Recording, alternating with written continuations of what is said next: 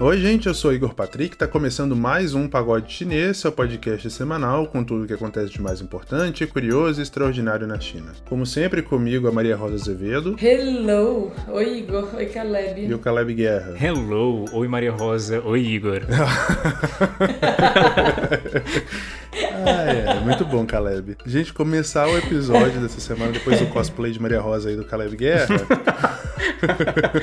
Ele sempre faz isso. Nunca percebi, Nunca percebeu? Ele sempre imita. É que, é que geralmente eu refaço por algum motivo. Quando Exato, eu refaço o meu oi, exato. eu não lembro por quê.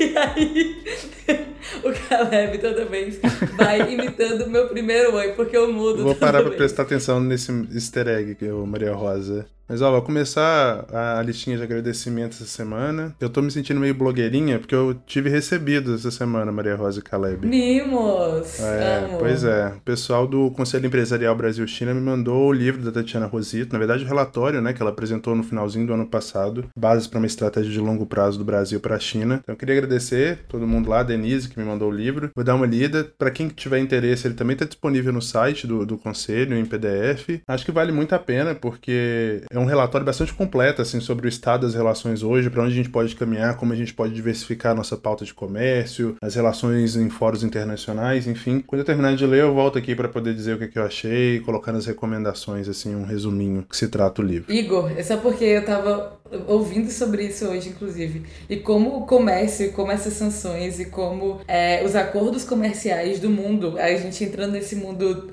duopolístico, né? Saindo desse monopólio mundial dos Estados Unidos, como isso vai ser relevante para moldar todas as relações políticas, muito mais do que a gente viu até agora, né? Interessante, vou querer ler depois. Não, e o Brasil tá no, no meio do, do caminho nessa história, né? Tá geograficamente, culturalmente, politicamente mais próximo dos Estados Unidos, mas dependente da China. Então, esse tipo de trabalho vai ser cada vez mais fundamental. É até um pouco por isso também que a gente faz o pagode, né? Para que as pessoas criem a sua, sua opinião sobre a China. É, eu sempre repito que a opinião sobre China não precisa ser negativa ou positiva, ela só precisa ser independente. A gente não precisa ficar dependendo do que os Estados Unidos e Europa pensam sobre China. A gente precisa de um próprio posicionamento aqui no Brasil e trabalhos como o da ministra Tatiana Rosito ajudam muito a avançar essa pauta. Mas bom, passando para o próximo tópico, Maria Rosa teria uma live da, eh, no Radar China nessa terça-feira. Infelizmente não foi possível, né? Maria Rosa tá super ocupada, tá cheia de coisa para fazer. Mas a live vai acontecer hoje, quinta-feira. Ei, para de me expor. A live vai acontecer nessa quinta-feira. Maria Rosa, conta mais um pouco pra gente sobre o que, que você vai falar, qual que é o horário da live, como que o pessoal pode acompanhar. Gente, pra quem tá ouvindo esse podcast quando ele saiu, eu espero que pontualidade, né, de vocês, nossos ouvintes, que vocês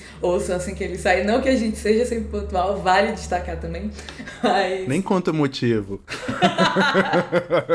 muito ocupada.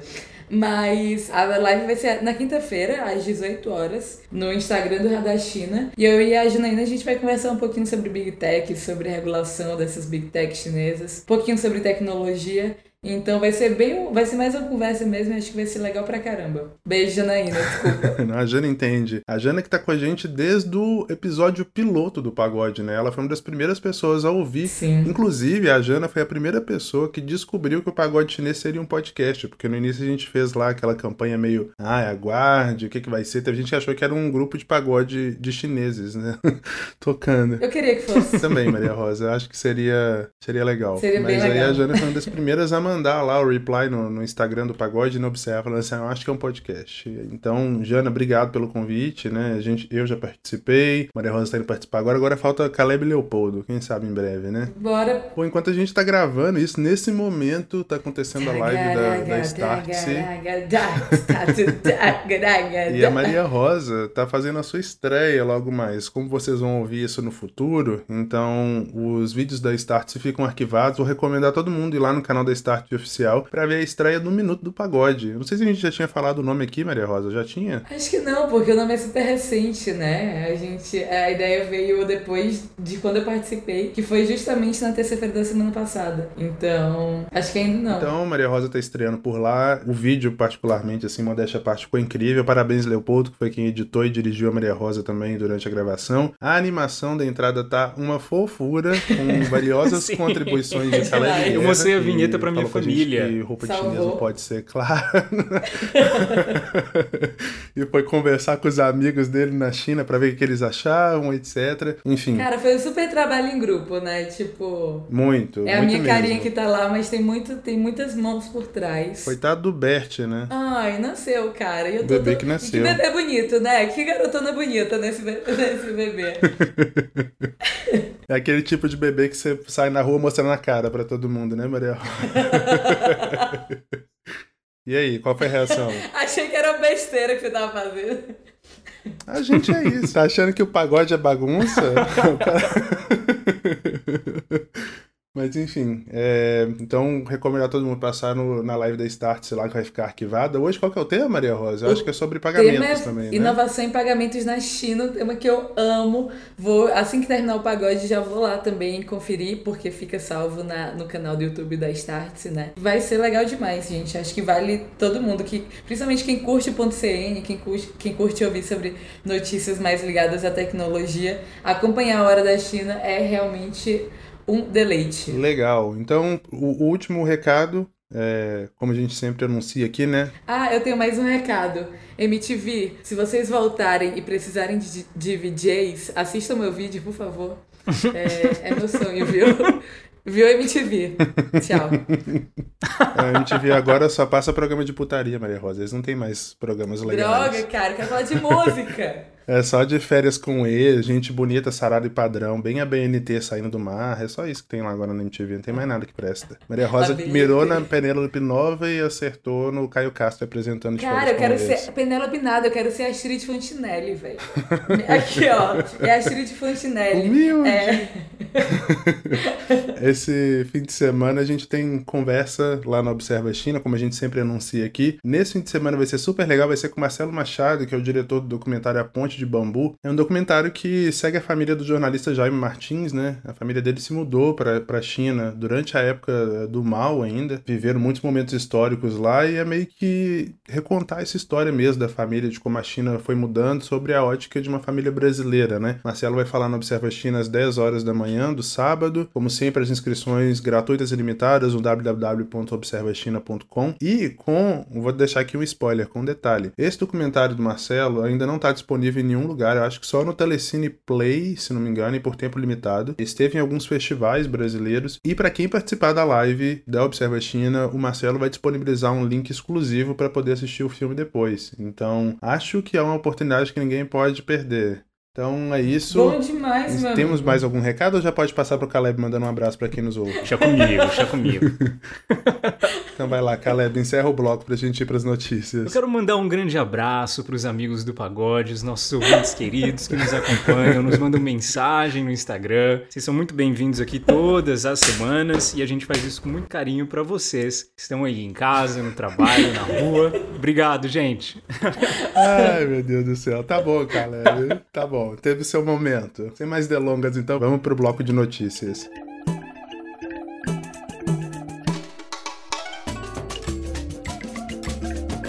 Pela primeira vez em 52 anos, a população de Hong Kong não vai conseguir assistir a cerimônia do Oscar. A emissora local, TVB, que transmitia a premiação desde 1969, anunciou que por uma decisão comercial decidiu não comprar os direitos do Oscar nesse ano. Segundo a agência de notícias Bloomberg, a decisão segue a orientação do Departamento de Propaganda do Partido Comunista da China, que no início do mês pediu que os canais estatais não transmitissem a festa ao vivo. Um dos motivos pode ter sido a indicação do curta documentário do Not Split. O filme de 35 minutos acompanha os protestos de Hong Kong, né, em 2019, entrevistando manifestantes e acadêmicos, reportando o cerco a universidades locais e discutindo a aprovação da Lei de Segurança Nacional em 2020. A imprensa estatal vem criticando fortemente a produção desde que ela foi indicada ao Festival de Sundance, um dos mais importantes do mundo. Outro motivo de preocupação são as indicações para Chloe Zhao, a diretora do favorito Nomadland, que a Maria Rosa já inclusive até indicou aqui no pagode. Ela é chinesa, né, como a gente já mencionou, mas deixou Pequim enquanto ainda era adolescente, se não me engano ela tinha 14 anos, e critica o governo chinês há alguns anos. Ainda não se sabe se a emissora estatal CCTV, que transmitiu as edições anteriores do Oscar na China continental, vai manter a programação deste ano.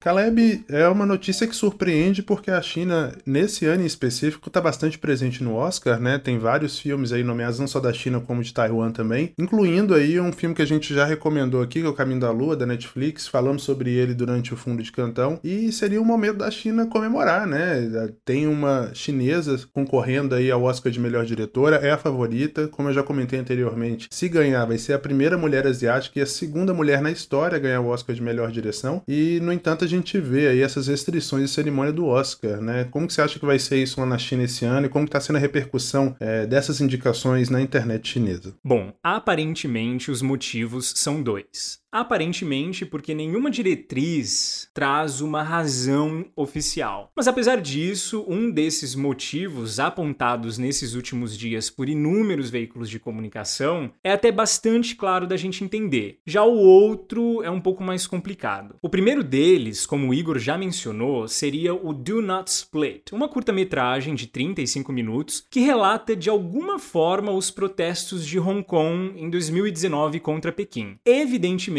a China nunca permitiria programas ao vivo que mencionassem tal filme e muito menos a cobertura dele ganhando um prêmio, né, se for o caso. Ainda mais agora com a nova Lei de Segurança Nacional. Um discurso anti-China e separatista no palco do Oscar, feito por um estrangeiro, seria completamente incabível e agora talvez considerado até ilegal. Dirigido por um norueguês, o filme quase não recebeu nenhuma cobertura na China, por motivos óbvios. Ele seria seria uma versão unilateral e enviesada dos acontecimentos do ano de 2019 na antiga colônia britânica. Agora, o segundo motivo seria o curioso caso de Chloe Zhao, que é um pouco mais complicado da gente entender. Até pouquinho tempo atrás, ela estava sendo bastante proclamada pelo público e até pela mídia estatal chinesa, até que ela foi cancelada. Enquanto a mídia procurava reivindicar a glória de Zhao, algo que seria uma conquista para todo o povo chinês, a galera do Weibo conseguiu garimpar basicamente duas entrevistas antigas da diretora, dizendo duas coisas consideradas inapropriadas, para dizer o mínimo, de acordo com o público chinês. Uma delas foi a Zhao dizendo que era americana agora, enquanto a outra era ela alfinetando o país de onde ela teria vindo e onde ela cresceu, a China, como sendo, abre aspas, um lugar cheio de mentiras. Sensação, inclusive, que teria inspirado a produção do filme ganhador do Globo de Ouro. As duas entrevistas dadas para plataformas de mídia internacionais tiveram essas partes editadas pelas próprias revistas assim que o público chinês começou a comentar sobre elas no Weibo. Mas aí o estrago já estava feito. O cancelamento de Zhao veio de baixo para cima. Internautas chineses questionavam a venda da imagem de uma diretora chinesa que orgulhava de repente um país inteiro, quando a realidade realidade era que Chloe Zhao já teria pulado fora do barco e ainda falava mal de quem continuava navegando nele. The Hollywood Reporter entrevistou membros da indústria cinematográfica chinesa, dizendo que por lá estão todos esperando e observando antes de fazer um julgamento certo sobre o destino dela. Ao que tudo indica, dependerá de como ela administra essa crise toda. Eles acreditam que ela provavelmente terá que fazer algo para agradar o público chinês. E talvez a edição desses textos antigos nessas revistas seja a maior prova de que Chloe está tentando fazer isso já. Aliás, The Australian, um jornal onde numa entrevista Chloe dizia que, abre aspas, meu país agora é os Estados Unidos, fecha aspas, publicou uma errata dizendo que citou errado a fala de Chloe. Na correção, eles diziam que a frase Estados Unidos is now my country, que significa agora é o meu país, teria na verdade sido it's not my country, não é o meu país. Uf, que erro.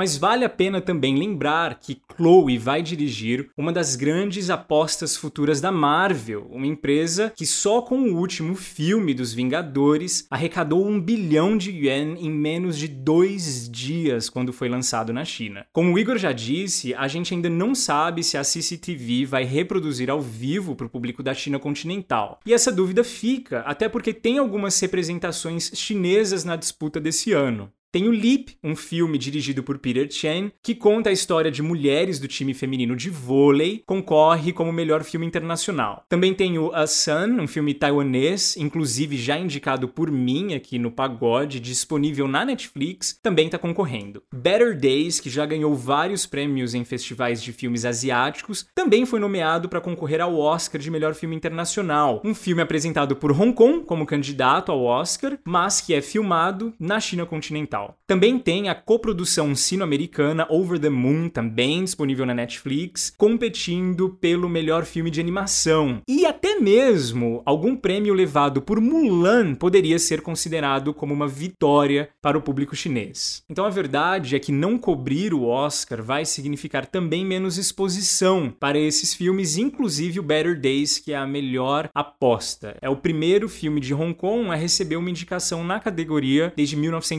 1993, mas é um preço considerado aí justo a se pagar quando o assunto é implementação da Lei de Segurança Nacional.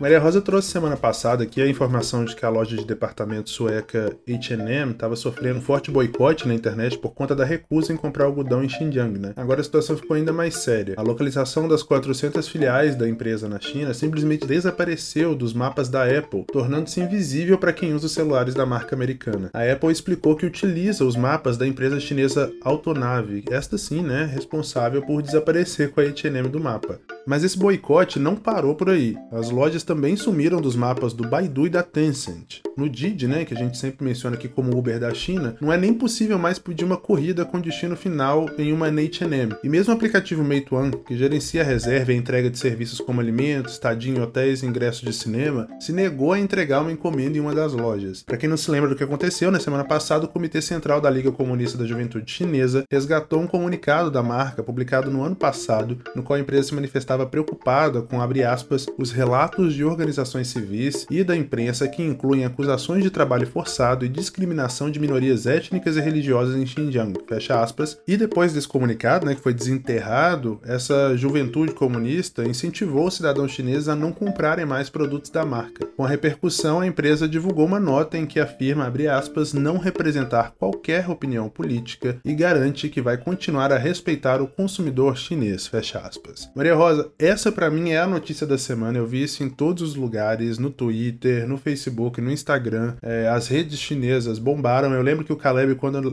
alertou pra gente que estava acontecendo, ele falou: gente, no Weibo só se fala disso. E de fato a repercussão tem aí é, se desdobrado para simplesmente desaparecer com as lojas do mapa, né? Tipo, literalmente desaparecer com uma marca do mapa. E as análises que a gente tem visto na internet apontam para o fato da China estar tá usando essas marcas meio que como bode expiatório para poder descredibilizar a narrativa sobre Xinjiang, né? O próprio Ministério do Comércio da China, embora não tenha tocado diretamente no boicote contra marcas específicas, pediu que as empresas estrangeiras na China não politizem assuntos comerciais, né? E claro, isso tem um potencial de entrar numa espiral aí de nacionalismo que a gente não sabe onde termina, né? É, a gente tem falado bastante de Xinjiang aqui no Pagode, né? Pra ser honesta, o mundo inteiro tem falado muito de Xinjiang. Até recapitulando aqui os últimos acontecimentos, né? Algumas sanções foram feitas num esforço conjunto aí da, da União Europeia, Reino Unido, Estados Unidos e Canadá. Essas sanções foram contra oficiais que trabalham nesses chamados campos de reeducação em Xinjiang, né? Essas sanções elas são baseadas em alegações de violações aos direitos humanos contra essa população dessa minoria muçulmana, os uigures, né? A gente fala bastante disso aqui. É, com Xinjiang no, no, no, foco, né, dessas pautas de direitos humanos, é, algumas marcas, marcas principalmente desses países se posicionaram, como a gente falou no episódio passado, né? H&M, Nike, Gap, é, se pronunciaram sobre não usar ou não usar mais o algodão que vem da província é, da província independente, né, Xinjiang. O que a gente viu nesses últimos nesses últimos tempos foi a contrapartida não só do governo chinês, mas também da população, né? Como eu até de novo mencionei no episódio passado, diversas hashtags foram subidas que mencionam como o algodão Xinjiang é de melhor qualidade ou apoiamos o, o algodão Xinjiang, dando a entender que o posicionamento dessas marcas têxteis né, de moda em relação a Xinjiang é uma tentativa de realizar uma sanção econômica na região, trazendo a questão protecionista ao invés de uma questão de, de direitos humanos para dentro desse assunto. Tudo isso dentro do Weibo, né, que é o Twitter, espécie, o, o equivalente ao Twitter na China. É, Igor, essa notícia que você comentou é muito relevante. O ministro do Comércio chinês ele se pronunciou sobre como a decisão dessas marcas desse não uso do algodão Xinjiang ela é baseada em informações falsas e que essas marcas devem rever suas práticas incorretas ao invés de politizar assuntos comerciais. Esse foi o, foi o atestado que ele deu. Ainda sobre isso, eu vou trazer aqui algumas notícias fresquinhas. Saiu hoje, é, hoje quarta-feira, dia 31, logo antes do, do episódio sair. Houve uma nota da H&M que, como você mostrou, né, Igor, a marca estava sendo a principal, provavelmente, atingida por esses boicotes, tanto por parte de empresas quanto por parte da população né? Nessa nota, a H&M, eles falam que estão presentes na China há mais de 30 anos e de como eles viram toda a revolução que aconteceu aí na indústria têxtil e de moda do país. E eles complementam mencionando a responsabilidade da marca e compradores responsáveis aí em toda a sua cadeia de fornecedores, né? Toda a cadeia de suprimentos. E que por isso eles vão se dedicar a conquistar a confiança dos seus consumidores e dos seus parceiros também, né, de negócios na China. E tudo isso feito de uma forma ética. É, a nota ela é bem etérea, né? Ela fala muito sobre ética, fala muito sobre a, o posicionamento que a H&M como marca tem e a questão de como o mercado chinês é importante para eles, mas ela não menciona Xinjiang especificamente. Isso isso também foi motivo de comentário aí dentro do Weibo. Hoje, algumas das principais hashtags que estão também são sobre esse assunto. E essas hashtags falam sobre como os chineses esperam um pedido de desculpas mais direto. E um pedido de, um pedido de desculpas, inclusive, citando Xinjiang.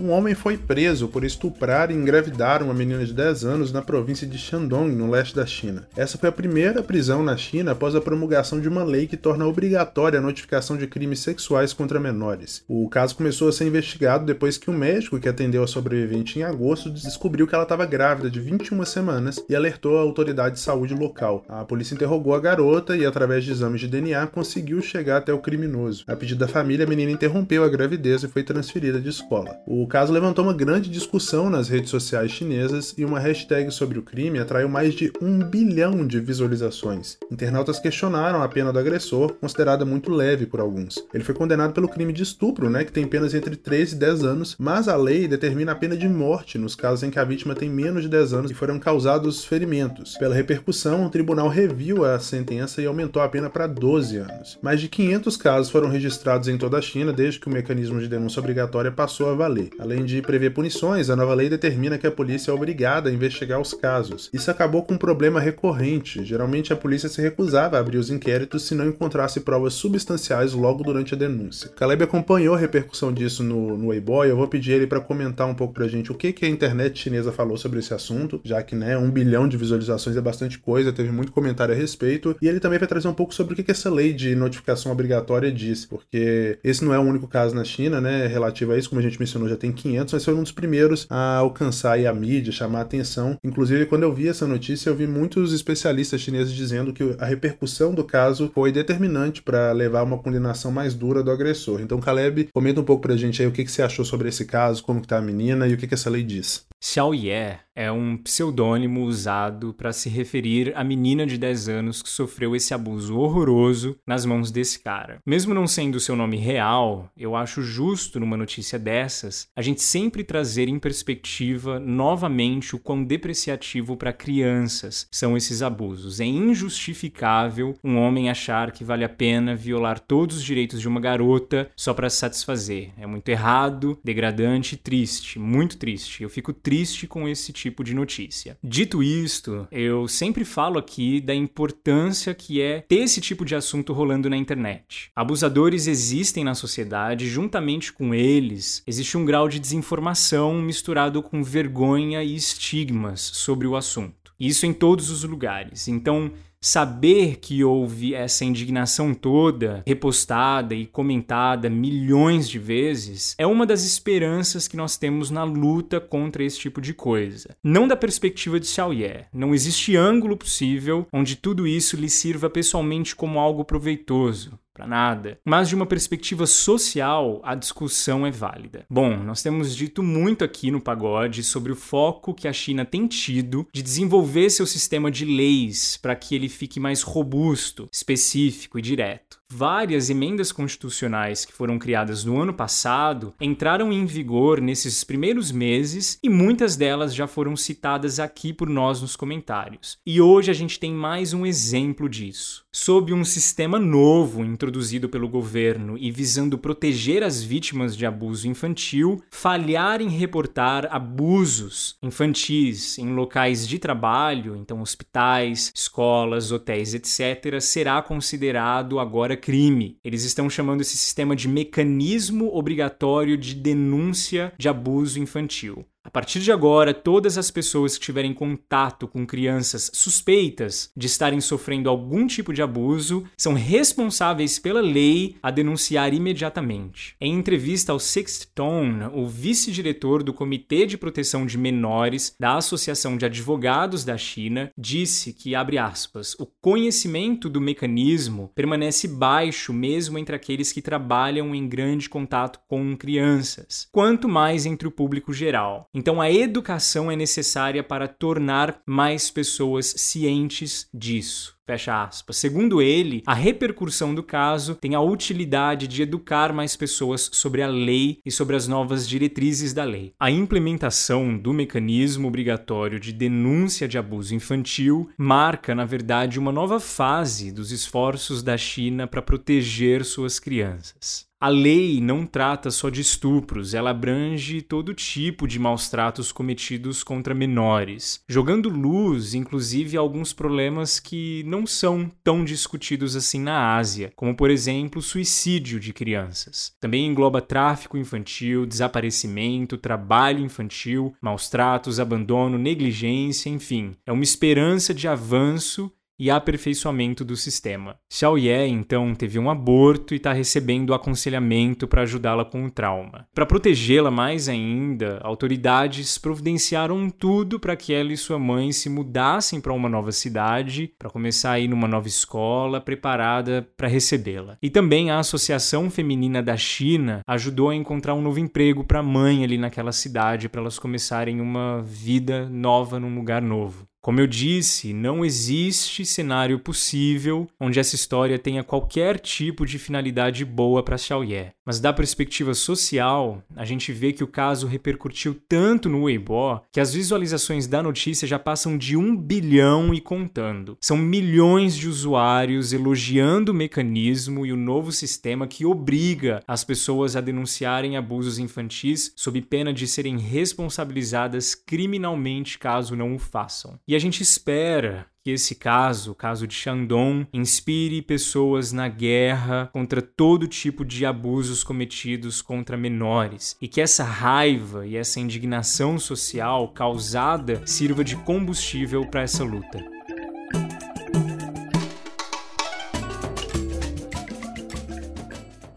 Pequim anunciou nessa semana que vai começar a vacinar estrangeiros residentes com mais de 18 anos, mas as regras são meio diferentes aí para cada tipo de estrangeiro. É, a gente vai detalhar isso logo mais. De acordo com um comunicado distribuído pelas autoridades de saúde, as vacinas serão gratuitas desde que o interessado esteja inscrito no sistema médico da cidade. Para os demais, cada dose custa 93 yuans, o que equivale a cerca de 81 reais, que o real hoje em dia não está valendo nada. A vacinação em massa, porém, ainda não começou. Para receber os imunizantes, os estrangeiros precisam ser nomeados pela empresa em que eles trabalham. Professores e estudantes internacionais devem submeter o pedido às universidades e os demais estrangeiros devem reportar interesse ao escritório da comunidade residencial local, que funciona como uma espécie de subprefeitura ali para os bairros. Além disso, antes de tomar vacina, os estrangeiros precisam assinar um formulário de consentimento e uma declaração de responsabilidade pessoal por todos os riscos associados ao imunizante. Cerca de 100 milhões de pessoas já foram vacinadas na China, de acordo com números divulgados pela Comissão Nacional de Saúde no último domingo, dia 28. Maria Rosa, a notícia em si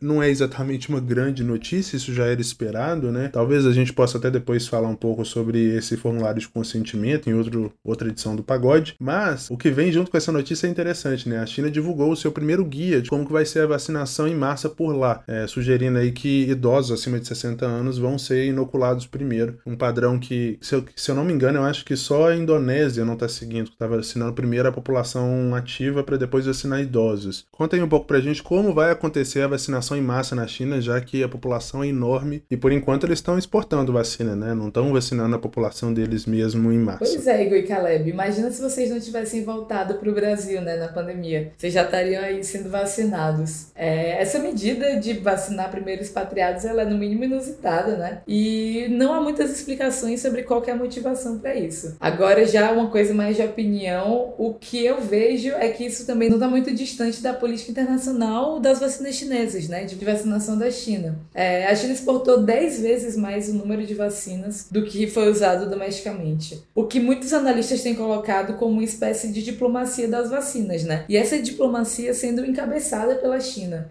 com eles se fazendo presentes principalmente entre os países de baixa ou de média renda. Só trazendo aqui alguns números, a China doou vacinas para 69 países em desenvolvimento e vendeu vacina também para 43 países, de acordo com a Wang Yi, que é a ministra das Relações Interiores chinesa. Como inclusive eu falei no último ponto CN, só 0,4% da população da China é estrangeira, né? E enquanto isso a média global é de 3%. Isso que é algo visto como um ponto fraco da China. Quem sabe vem daí essa decisão, primeiro, de vacinar expatriados. Então, quem sabe essa decisão de aplicar a vacina né, antes nos expatriados, quem sabe ela não vem de um interesse, de uma busca por atrair mais estrangeiros né, para o solo chinês. É, realmente fica mais fácil de se fazer diplomacia com vacinas. Também quando a China tem uma pandemia controlada, né? Um lockdown que ele foi, um lockdown que foi feito de uma forma muito, muito intensa, muito, muito eficiente, né? E é isso. E muita gente tem visto essa atitude como um fortalecimento aí do soft power chinês. Então, dentro de um período de crise, olha como a China se portou para com esses países. Olha quem esteve lá, olha quem pôde, olha quem conseguiu ajudar. Então, isso realmente como uma espécie de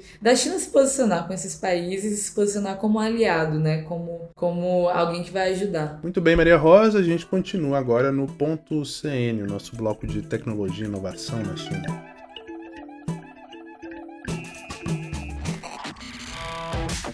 O ponto CN é um oferecimento Start-se. Quer saber tudo sobre criptomoedas, Open Banking e o futuro do dinheiro? Inscreva-se no Innovation Pay, evento gratuito e online que acontece entre os dias 6 e 8 de abril. Acesse app.startse.com e garanta sua vaga. Imagina que seu RG tivesse aí atrelado a um sistema de pontos que sobe ou desce dependendo de como você se comporta no seu cotidiano. Pagou as contas em dia, seus pontos sobem. Promoveu bullying, atravessou a faixa de pedestre com o sinal aberto, seus pontos caem. Eu não tô falando de um episódio de Black Mirror, mas do sistema de crédito social implantado na China já há algum tempo. E no ponto CN dessa semana, Maria Rosa vai discutir como esse sistema tem impactado a vida dos chineses, tanto no lado positivo quanto no negativo. Bora ouvir. Pois vamos lá, gente. Pois é, agora que a gente tá chique, né? Patrocinado pela Startse. Hoje, esse ponto CN é sobre um assunto que me interessa bastante. E o motivo que me interessa tanto não é exatamente óbvio. O que eu gosto muito sobre Social Credit é que, pelo menos na concepção dele, né? Ele traz duas coisas que eu amo, que é essa questão de trazer o holístico e o financeiro, né? E não, eu não tô doida. Mas para explicar um pouco mais sobre isso, e antes da gente chegar no Social Credit, como ele tá aqui no Imagine imaginário do acidente, né? E o que eu imagino e o que eu já conversei com pessoas é algo que se assemelha muito àquele episódio do Black Mirror, onde você dá uma nota para outra pessoa a partir do se ela te deu bom dia ou não no elevador. Não é sobre isso, social credit. Então, vamos primeiro entender de onde que ele surgiu, né? Primeiro a gente tem que voltar para os anos 1999. O sociólogo chinês Lin Jun Yue, ele volta para a China depois de estudar para os Estados Unidos, para Pensilvânia, e estudar a coleta de dados na Universidade Penn State. Ele volta e ele lança esse paper nos anos 2000. E esse paper que foi seminal para o processo de social credit. Inclusive, o modelo que, que, que ele criou é quase igual à forma como o modelo foi, se desenvolveu hoje. O Lean, ele ficou muito impactado pela forma como os scores de instituições financeiras do Ocidente, como eles funcionavam. Para trazer um, fazer um paralelo, aqui no Brasil, dá pra gente pensar no Serasa Score, né? Essa pontuação, ela dita muitas coisas na nossa vida, inclusive. Principalmente o que a gente tem como taxa de juros, né? E essa taxa de juros aí, o Serasa Score, ele pode afetar tanto o seu crédito direto, quanto também seu financiamento para compra de imóvel, compra de carro. E agora, quando, como a gente está vivendo numa, numa sociedade onde o aplicativo ele é muito mais importante, esse crédito do Serasa, esse, esse score que você tem no Serasa, ele inclusive pode possibilitar ou não que você alugue um apartamento. Então, gente, a dica vale super conferir quanto é que tá para ver se tá tudo ok aí com a sua pontuação no Serasa. É, esse tipo de estrutura privada, ele não estava nem perto de existir na China. E ainda existe uma falta de confiança muito grande também. E isso vem desde efeitos da Revolução Cultural, até também a China não ter um aparato legal que fosse extremamente sólido, e também o fato de haver diversos, muitos casos de corrupção dentro do partido e dentro das empresas chinesas, né? Por conta disso, o Lin ele volta para a China, justamente para trazer a ideia desse sistema, só que com os moldes chineses, né, com o toque chinês, onde não só padrões financeiros eles fossem levados em consideração, mas também dados relacionados a bom ou mau comportamento tanto desses indivíduos quanto dessas empresas, né? E aí que vem a questão que eu falei no começo. Tudo isso é baseado sobre uma visão muito holística que o Lean traz, mas é algo que permeia muito a cultura chinesa de não se poder separar as obrigações um indivíduo com as obrigações de uma sociedade e sobre como a gente tem que ser correto como um todo, né? Que esses indivíduos que não são confiáveis, eles se transformam em empresas que são instáveis, em governos que são corruptos. Então, houve aí uma grande dose de confucionismo para basear o social credit chinês. Mas agora na prática, como é que o social credit funciona, né? Ao contrário do que muita gente confunde, o social credit ele é primordialmente usado para regular empresas, muito mais do que indivíduos, pelo menos por enquanto. E a confusão, que ela é muito, muito comum, ela provavelmente vem por conta das diversas empresas privadas que têm um sistema de pontuação. E esse sistema, sendo mais famoso dele, é o Sesame Credit do, do Alipay mas já citei um ponto CN há algum tempo atrás, mas isso é um assunto para um outro, um outro episódio. Mas e aí, quer dizer que cada pessoa então não tem ali sua pontuação para o governo chinês, que fica na base de dados que você acessa, blá blá blá? Isso, não, as pessoas não têm. Isso está sendo testado pontualmente em algumas cidades, mas não existe um modelo padrão. Se Hangzhou você tiver essa pontuação ali 147, pode ser que o seu score seja ótimo, e se você chegar em Pequim com 147, ele já seja péssimo. Então, o que isso quer dizer? Isso existe no nível local, ainda muito em fase de teste, mas no nível nacional, no nível federativo, não existe ainda. Entrando um pouquinho mais agora no social credit, a gente para entender ele, a gente também tem que entender que ele se divide em três partes. Uma, a base de dados mãe ali, se divide em três partes: a base de dados mãe, a blacklist e o mecanismo que vai punir o crédito ruim e que vai presentear o crédito bom, né? O coração desse social credit system é justamente essa imensa base de dados que eles têm, né? E boa parte dela não pode ser acessada livremente. Esse acesso que ele é feito via API, né? Esse, esse acesso que ele é feito via API, ele é extremamente limitado, então não é qualquer pessoa que eu possa. Deixa eu pesquisar aqui é, como é que tá meu social credit,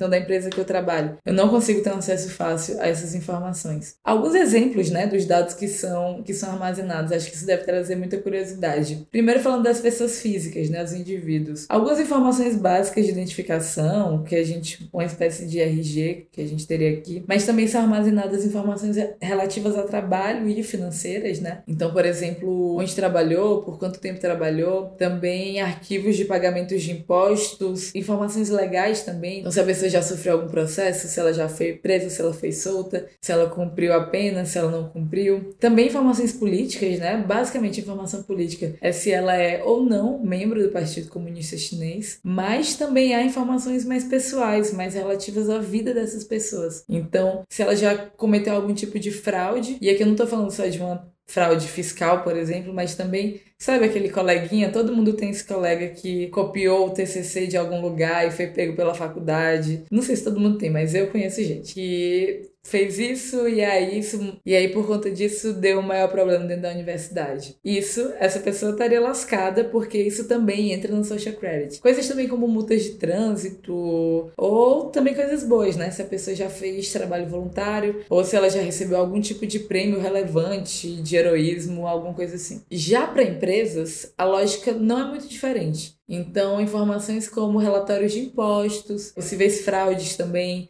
os danos que essa empresa fez ao meio ambiente, também o que houve de esquemas de corrupção, ou até mesmo a pontuação das pessoas físicas que estão no alto escalão dessas empresas, elas também reverberam, elas também têm impacto em como essa empresa vai ser classificada. Já a segunda parte do SCS é a blacklist, e avisando aqui, existem diversas blacklists diferentes, né? Então, órgãos diferentes divulgam blacklists diferentes e todas elas podem ser consultadas entre si. A blacklist é a ponta do iceberg, é a parte que fica mais exposta dentro dentro do SCS, né, Social Credit System. Começando com um exemplo aqui de uma empresa. Então, se uma empresa estoura muitas vezes o limite de consumo de energia, por exemplo, aí o Ministério do Meio Ambiente pode colocar ela na blacklist e ela vai sofrer sanções seríssimas por conta disso e todo mundo vai saber que ela entrou nessa blacklist, mas não quer dizer que essas mesmas sanções aconteçam pelo Ministério da Economia, porque ela não está na blacklist do Ministério da Economia, só no do Ministério do Meio Ambiente, então as sanções vão ser relativas ao meio ambiente. Para indivíduos, né, para essas pessoas, também há diversos motivos para elas serem notificadas e para a comunidade que elas vivem, né, principalmente no nível ali mais municipal, delas saberem que essa pessoa está na blacklist. Desde evasão fiscal, né, uma coisa que é muito, muito séria séria na China, mas também coisas como não cumprimento de medidas judiciárias e até mesmo mau comportamento dessas pessoas em trens ou aviões. E aí, nesse caso, quando essa pessoa entra nessa lista, o impacto é muito forte, muito direto na vida dela, né? Então, essa pessoa fica desde com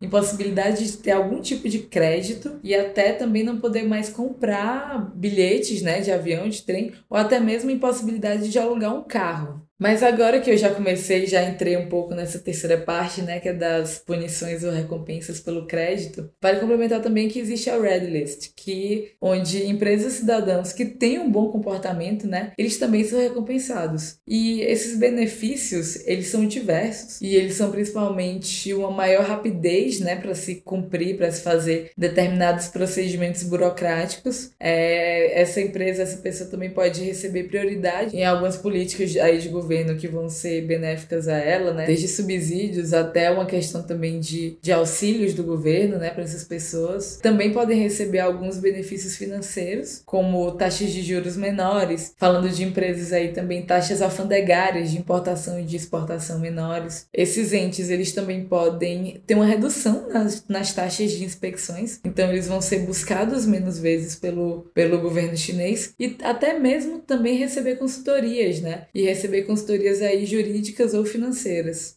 Mas, gente, por hoje é só. Acho que é isso.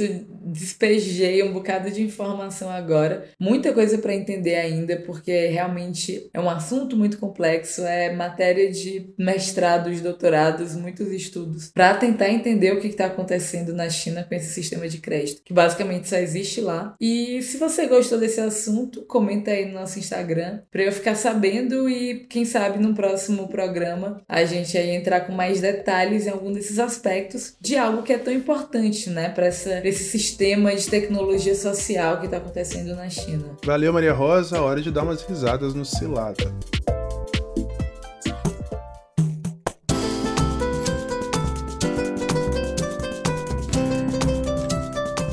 Lembra que a gente falou aqui no pagode sobre a tempestade de areia lá em Pequim?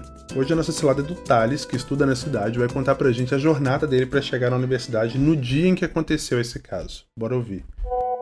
Primeiramente, eu sou o Thales, prazer, eu moro em Beijing e tive a chance de estar no meio dessa tempestade de areia. E é assim, eu tava pensando em um momento de perrengue na China para compartilhar. Eu até passei um tempo assim pensando, mas ser tanto perrengue na China. Para quem é brasileiro e vem pra China, assim, é, perrengue é seu dia a dia, é o novo normal. Mas essa questão da tempestade de areia, acho que foi assim, é da, daquelas coisas únicas assim que acontece. Eu lembro que nesse dia eu tive que acordar muito cedo e encontrar meu orientador depois de um bom tempo que a gente não se encontrava. A gente gente marcou de se encontrar, geralmente a gente fazia pela internet. E ele me convidou pra ir na universidade. Eu falei, tá, tudo bem, eu vou lá. E calhou de no dia que ele me convidou pra ir lá, ser o dia da tempestade de areia. E eu tive que acordar às sete da manhã. E eu já achei estranho, né? Porque Beijing tem essas coisas, uma temperatura maluca. De um dia tá sol, no outro dia tá uma tempestade de areia, no outro dia tá nuvem, no outro dia sai uma erupção. E eu falei, tá, tem algo de estranho aqui, mas como eu acordei cedo, eu falei, ah, sei lá, um neblina, uma coisa assim. Eu sempre confundo neblina com poluição aqui em Beijing, eu tenho essa esperança. Mas eu falei, tá, vai melhorar. E aí eu chamei um táxi e eu não vi os prédios. E foi num dia que eu vi, ali eu vi que era poluição e com areia, com coisa entrando no seu olho, foi um inferno, assim. Mesmo no táxi, tipo,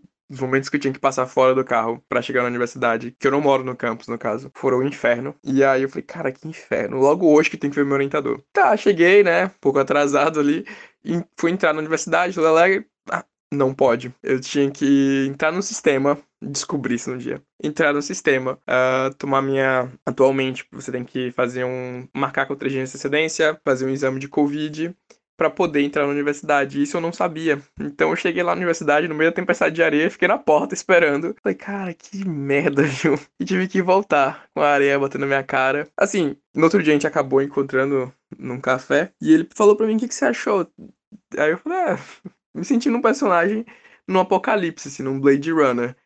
Porque você olhava pro horizonte, assim, colocava a mão no horizonte, você falava, caralho, isso é muito Blade Runner 2040, eu não lembro agora. Eu falava, caramba, eu tô me sentindo aqui o Ryan Gosling, tô... falta os músculos, mas eu fiquei, caramba, muito legal isso aqui. Mas depois que você passa do perrengue, da areia no olho, do ventania, você fala, é legal, né? Uma vez na vida e nunca mais. Cara, se fosse eu, eu nunca pensaria em Blade Runner e Mad Max, nada não. Eu ia achar que eu tinha virado a Priscila, rainha do deserto. Sério. eu, ia, eu ia querer encontrar só um carro, Ai, um ônibus com teto solar e abrir meu Kafka, sabe? Seria um sonho pra Maria Rosa. Seria essa a utopia de Maria Rosa? Pelo amor de Sim. Deus, Maria Rosa. A gente comentou aqui que Maria Rosa acorda super feliz, né? Um saco acordar com a Maria Rosa, porque ela acorda cheia de energia. Eu queria ver Maria Rosa acordando 7 horas da manhã e para correr no meio de uma tempestade de areia, Maria Rosa. Então, eu ia falar, tipo, que, que pra mim é muito engraçado ver alguém que não sabe como é o mundo às 7 horas da manhã, sabe? Eu sempre fico pensando, em Igor seria tu lá, tipo, caraca, 7 horas da manhã, neblina. Deve ter neblina todo dia às 7 da manhã em Pequim, eu nunca soube disso. Eu acho que a última vez que eu acordei 7 horas da manhã para algum compromisso era quando eu ainda tava na faculdade. Mesmo assim, eu só fui, só cheguei no horário na faculdade no meu primeiro período. Depois disso, nunca mais. Eu sempre tive ali uns 30, 40, 50 minutos de atraso para poder acordar e, e chegar na, na PUC. E olha que eu morava perto. Mas eu queria realmente ver, Maria Rosa, como é que você ia fazer para poder correr nisso. Igor, eu ia correr e esfoliar o meu rosto. Ia ser tudo. Ia estar tá, o quê? Torneada e, Quem é Dove? Quem é o Dove perto da poluição de Pequim? Ai, Maria Rosa. Exato, a pele aqui, ó. Crossfit no deserto. É, é, gente, Acho que pelo menos no meio da tempestade de areia, esses professores de, de crossfit não iam ficar gritando na sua cara. Nossa. Ah, pega lá, né? Muita na boca. Tu, não, tu corta essa parte. não sabe nada sobre que eu detesto crossfit, Não, pode deixar, pode deixar. Não corta não. Guilherme, Guilherme, nosso editor, não corta. Porque quando eu Ai, ouço galera, crossfit, eu só lembro do Bambam gritando né? meu. Quanto preconceito nessa cabeça de vocês, meu irmão. Ah, respeito, Maria Rosa. Acordar às 7 horas da manhã pra fazer crossfit é demais. Cara, eu tô fazendo isso na pandemia. Tipo, eu tô surpresa como isso tá me ajudando a ter uma saúde mental nessa época. Você diz, Mas, né? Quem sou eu pra contrapor. Mas, Caleb, ele falou negócio engraçado, porque acontecia muito comigo, né? A gente que é estrangeiro, quando chega na China, eu não sei como que é em Wuhan, porque eu nunca fui a Wuhan, mas em Pequim, especificamente, confundir neblina com poluição é muito comum. Primeira vez que eu fui para lá, eu me lembro disso, assim, de acordar e ver o dia, assim, meio nublado e tal, e eu ficava assim, gente, será que vai chover ou será que o dia tá poluído? Isso acontecia contigo lá, em Xi'an, ou mesmo em Wuhan? Como é que era? Olha, aconteceu, é tão engraçado porque o meu inglês eu também aprendi na China, né? Jura? E eu lembro de uma... Você fala inglês? Não, aprendi na China. Aprendi English na China. Minha professora de inglês foi chinesa. O Lucas sempre diz que o Caleb é um chinês que reencarnou errado. Eu até falei isso com ele hoje. eu tô provando a teoria do Lucas aqui, realmente. Mas é tão real isso que, não, tipo, no meu primeiro mês de aula, uma professora minha chinesa falou: Ah, essa aqui é smog que não é fog. E até hoje eu não sei o que é smog e o que é fog, entendeu? em inglês. Nossa, eu não sei o que é neblina, o que é Fumaça. Ou, eu vou te ajudar. Tem uma marca chiquérrima de casacos que o nome é London Fog. E aí. Nossa então, usei isso pra lembrar. que referência aleatória. Maria Rosa. Desculpa. Jogo buquê, Maria É o meu Rosa. repertório, cara. Mas olha, Thales, eu acho que se eu fosse você, cara, quando eu chegasse na universidade, cruzando uma tempestade de areia dessa, que tornou o White Peking venenoso durante algumas horas, e não pudesse entrar, eu ia ficar muito bolado, sério. Eu acho que eu ia surtar. Nossa, mas pelo menos ele tava de máscara, É, né? tem isso. Ele tava de máscara ou não Pelo prestei atenção isso. no áudio nessa parte? Tava de máscara, então. Não, eu só suponho. Ah, tá, Maria Eu Rosa é evidente. A gente vai mudar o nome Eu dela pra Mãe de Rosa. máscara. então. A Maria Rosa sabe que os ouvintes do pagode são muito É. responsáveis, muito Exato. saudáveis, autoconscientes. Até parece que vocês não conhecem quem ouve a gente, né? É tudo esculhambado, que nem nós três. Tá, tá falando que eu não uso máscara, seu negacionista? Não, ela usa assim, inclusive usa uma máscara que é igualzinha à minha. A gente tava parecendo. É, a gente tava Isso parecendo guerreiro do Mortal Kombat. Deu até uma parce... um, um, um- post no Instagram zoando com isso. Tava eu, o Paulo e Maria Rosa com a mesma máscara, parecendo a Kitana e o Sub-Zero do Mortal Kombat. Tem o ponto com a mesma roupa, tá ligado? exato, exato. Saiu os dois de uniforme, todo de preto, pelo Rio de Janeiro, num sol escaldante e de calça. De calça. Mas o Leopoldo só foi pro Rio com dois, dois figurinos, né? Ou ele usava todo preto, de executivo, é, de startup, ou então ele usava o look esquerdomático, que era uma camisa de botão florida. Mas o todo só tem isso. Ô, Igor, eu também uso essas camisas. Esquerdomático também, Caleb. Não, não tira seu corpo fora, não. Ou, mas, voltando a falar de poluição, eu não sei com vocês, mas, tipo, pra mim, a maior surpresa foi descobrir o quão ácida a chuva era, sabe? Tipo, eu, sei lá, saindo do Piauí, essa coisa meio de. Chove muito em Teresina, né? Então, nunca, não sei, por algum motivo pra mim nunca foi problema pegar chuva na rua ou correr na chuva. Tudo isso eu sempre fiz tranquilamente. E aí, em Taiwan, eu achei que ia ser tranquilo. Eu quase tive uma queimadura de primeiro grau na pele, de tão complicado que foi pegar a chuva. Mas de tão Taiwan é poluído? Também é. Gente, eu não sabia, não. Também. Meu, mas não é, não é nem só chuva, né? Nos meus primeiros meses de China, eu tive a graça de ver uma americana recém-chegada pegando neve, assim, neve que acabou de cair, e comendo, colocando na boca. Eu vi uma Ai. chinesa batendo Ai, na mão burra. dela. Nossa. Sabe, uma americana assim Muito de burra. Minnesota, sei lá, onde o ar é mil Nossa. puros e, e você consegue pegar a neve com a mão, colocar uma groselha e beber. Nossa cara? senhora. Aí eles fazem lá assim, mas a menina, é, a menina colocou na boca e a chinesa bateu na mão dela e falou: Meu, você não tem noção. Meu Deus, aí, aí cresceu o outro, um sétimo dedo nela. Sexto, sétimo vez. Pularam assim pra fora da mão. E depois o povo ainda tem medo de vacina do Covid. Tá todo mundo imunizado. Olha, negacionista de novo aparecendo. Nossa, mas isso é uma coisa que eu consigo imaginar um monte de gente aqui do Brasil fazendo. Nossa. Muita gente fazendo. Esticando a língua pra poder comer neve na Sim. China. Bom, eu vou encerrar então o Cilado. Obrigado pela participação, Thales. E se você também já passou por uma situação divertida lá na China, ou mesmo aqui no Brasil, nesse caso não foi nem tão divertida, né? Foi meio triste. Foi, é o que é cancelada, né? É aqui, assim, aquela coisa da origem. É, aqui a gente ri, a gente chora de vez em quando. Coitado. Thales, mas Thales. você é muito legal, quero ser sua amiga. Me apresenta, Caleb. Eu vou apresentar. O Thales é desses, ele é muito gente Eu boa. acho ele muito gente boa. E ouve a gente há algum tempo, né, Caleb? Ouve a gente desde sempre. Olha, Caleb e Thales se Pois é, do próprio Caleb tá aqui. Bom, mas se você já passou por uma situação assim lá na China, no Brasil, assim eu acho difícil, né? Porque não é todo dia que a gente tem uma tempestade de areia desse volume, mas lidando com os chineses ou com a cultura chinesa, manda pra gente. É só gravar um áudio de até 3 minutos e enviar no nosso Instagram ou pelo nosso canal oficial do Telegram. O link é t.me barra pagode chinês. A gente tá esperando seu relato.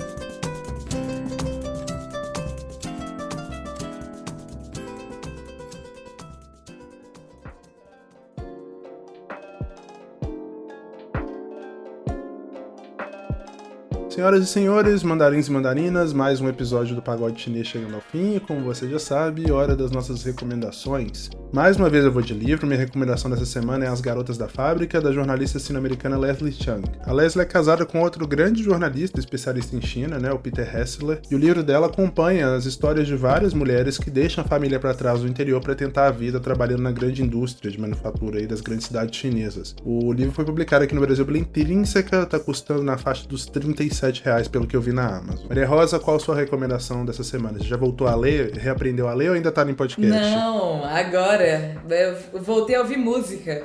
É, foi isso que aconteceu na minha vida. E eu tava pensando, na verdade, eu tô lendo, inclusive tô lendo uma recomendação twist, tô lendo é, As Rams. É, sinta.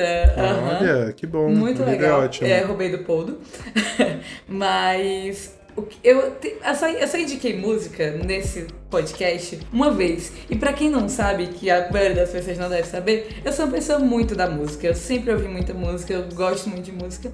E aí agora eu tô tentando encontrar mais, mais dicas musicais para trazer para esse negócio. E agora eu vou trazer uma banda que basicamente é a alma do pagode. O nome deles é Silk Road Music e eles têm faixas que misturam música chinesa com música brasileira. Então, eu acho que se a gente tivesse descoberto isso antes, acho que a gente nem teria feito uma trilha sonora tão legal assim, a gente teria só pego deles porque realmente eu achei a banda que representa muito pagode. Eu recomendo as faixas Ponteio Triste, Capoeira Vai e Vem e Frevo até a China. Então, essas são as três músicas do único álbum que eles têm, que, que o, o nome da música é em português. E é muito engraçado porque a impressão que eu tenho é quase como se fosse um chorinho feito com instrumentos chineses. E é uma coisa meio atmosférica, meio Arthur Verocai. Inclusive é da mesma época do Arthur Verocai. Eu não sei se tem algum tipo de influência, mas recomendo, gente. Eu tô ouvindo muito mesmo isso. Eu tô achando, achei super legal. Eu não faço a menor ideia de quem seja Arthur Verocai, mas eu amei a ideia dessa banda. Eu vou procurar assim que a gente terminar de gravar. É super. Arthur Verocai é um músico, ele é multi-instrumentista, ele canta tudo. E ele tem um disco homônimo muito famoso, que é Arthur Verokai, né? E esse disco ele ficou muito esquecido por muito tempo e aqui no Brasil. Só que alguns rappers americanos começaram a samplear muito esse disco e ele não fazia e antes disso ele não fazia ideia de que ele estava fazendo tanto sucesso fora do fora do Brasil. E aí tem até uma tem até uma história de que o Cassim foi produtor do C do Caetano, produziu o disco é, o último da Gal também. É um cara mais novo que trouxe música eletrônica para esses para esses super caras da música brasileira. Ele estava viajando com o filho do Arthur Verocai no Japão e eles descobriram que ele estava bombando pra caramba no Japão. Voltaram pra cá com essa notícia, ele ficou sabendo disso, nem sabia. E hoje é um dos discos mais caros e mais raros e mais uau, assim, de se encontrar da música brasileira. E me lembrou muito ele. Maria então, Rosa quer mesmo entrar só... na MTV, né? Caleb, o que você vai recomendar pra gente essa semana? Bom, nessa pegada de, de Oscar e Hong Kong e filmes muito bons, eu vou indicar um filme. Na verdade, tem muita gente que já assistiu, não é um filme novo, ele é um filme de 1993. Mas conversando com alguns ouvintes daqui do Pagode, porque na semana passada eu falei no Galcal sobre clássicos, né, romances chineses e as adaptações em filmes e em séries, também tava conversando com alguns, alguns ouvintes do Biennial, que é um outro podcast de literatura chinesa que eu tenho aqui no, no Spotify, é, eu acabei descobrindo que muita gente não conhece esse filme e ele é muito bom. Chama Adeus Minha Concubina. Ele é de 1993, ele foi indicado ao Oscar de 1993, ele ganhou o Golden Globe e outros, vários outros prêmios. É um filme muito bom, conta a história de dois amigos que começa antes do Partido Comunista ganhar a guerra civil na China e passa por toda a revolução cultural até quando ela termina, contando a história desses dois amigos. É uma história excepcional, o filme é muito bom e eu indico para todo mundo assistir, porque conta muito da história contemporânea chinesa e passa muito por cultura, por sociedade. É um filme muito importante. Adeus, Minha Concubina. E é baseado num livro também, né, Caleb? Eu não, não tá vindo na minha cabeça aqui o nome do livro. Você sabe qual é? É baseado num ato da Ópera de Pequim se eu não me engano. É, na verdade, uma história muito antiga já, né? Um, um, um, drama músico-romântico, na verdade. E é baseado nessa história que já existia. É, mas eu acho que tem uma escritora chinesa... Ah, o livro. É, que, que escreveu um livro baseado na ópera e eles usaram o livro como base. Enfim, eu não vou lembrar o Entendi. nome agora, depois nos próximos, nos próximos episódios a gente talvez traga aqui nas recomendações. Obrigado, Caleb. Bom, gente, a gente tá chegando ao fim do nosso podcast, né? Como você sabe, uma produção da Risca Fac, em associação com a Observa China, direção do Leopoldo Cavalcante, assistência de produção da Thaís Chaves e a edição do Guilherme Carrara. Trilha sonora original do Ruda Lages, artes do Lyndon Johnson, identidade visual da Paula Siebra, gestão de redes sociais do João Marcelo Viana e do time da F451. Se você quiser entrar em contato com a gente, nosso endereço de e-mail é o contato pagodechinês.com.br. Também dá para mandar sua mensagem no nosso Instagram, no arroba ou pelo perfil do Telegram t.me. O nosso provérbio dessa semana é esse aqui, atenção. Quem abre o coração à ambição, fecha-o à tranquilidade. Beijo, gente. Até semana que vem. Tchau.